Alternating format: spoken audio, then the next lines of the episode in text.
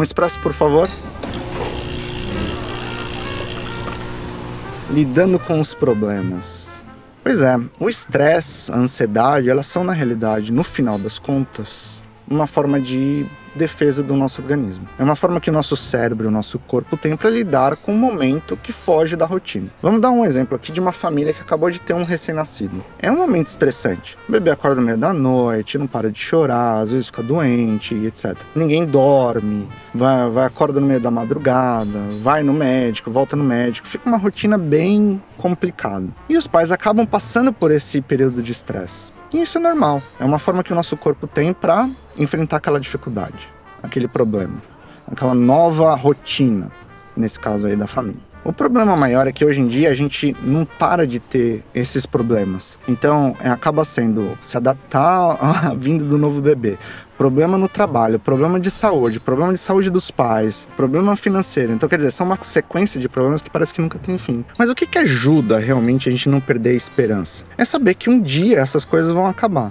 Por exemplo, os pais, eles sabem que uma hora ou outra, aquela criança vai conseguir dormir a noite toda. E eles vão poder voltar a dormir oito horas por noite. Que aquela circunstância não vai durar para sempre que em algum momento aquilo lá vai acabar. Tem um provérbio hebreu que diz assim que o final de um assunto é sempre melhor do que o seu começo. Porque por mais horrendo que tenha sido o assunto, ou na hora quando ele começou, na hora quando termina, terminou, acabou, pronto, já era, acabou vida que segue. E é assim que a gente também tem que ser. Quando a gente vê que a gente consegue passar por essas dificuldades, a gente vai ficando mais fortalecido. E quando vem a outra pancada da vida, a gente fica mais preparado do tipo, ah, eu sei que lá no passado eu enfrentei uma coisa semelhante, ou uma coisa ainda pior, e eu sei que posso viver. Tem um texto da Clarice Lispector que eu acho impressionante que fala bastante disso. Diz assim: ó, rezo para achar o meu verdadeiro caminho, mas descobrir que não me entrego totalmente à prece. Parece-me que sei que o verdadeiro caminho é com dor.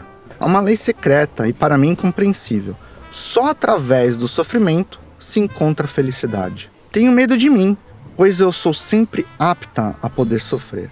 Se eu não me amar, estarei perdida, porque ninguém me ama a ponto de ser eu, de mim ser tem um tópico, por mais que seja essa fala aqui meio dramática, mas é verdade. Na hora quando a gente percebe que a gente consegue sobreviver às dificuldades, a gente acaba descobrindo aí formas de criar felicidade e coisas boas desses problemas. Vamos pensar aqui uma palestra de uma professora minha, Karina, maravilhosa, beijo para ti. Ela diz o seguinte: ostras felizes não produzem pérolas.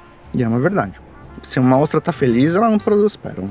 Como é que ela produz a pérola? Dentro do seu casulo, do formato ali da ostra, vai entrar ali um grão de areia. Aquilo vai incomodar demais a ostra. E ela vai começar a produzir então um tecido para envolver aquele grão de areia, para aquele grão não incomodá-la mais. Esse tecido, por fim, se torna a pérola. Ou seja, de uma coisa inconveniente, de uma coisa ruim, ela conseguiu criar uma raridade, uma coisa bela. Da mesma maneira, nos nossos momentos de dificuldade, a gente com certeza pode criar coisas incríveis, inclusive a nossa felicidade. Bom, é isso para o nosso Expresso. Até a próxima.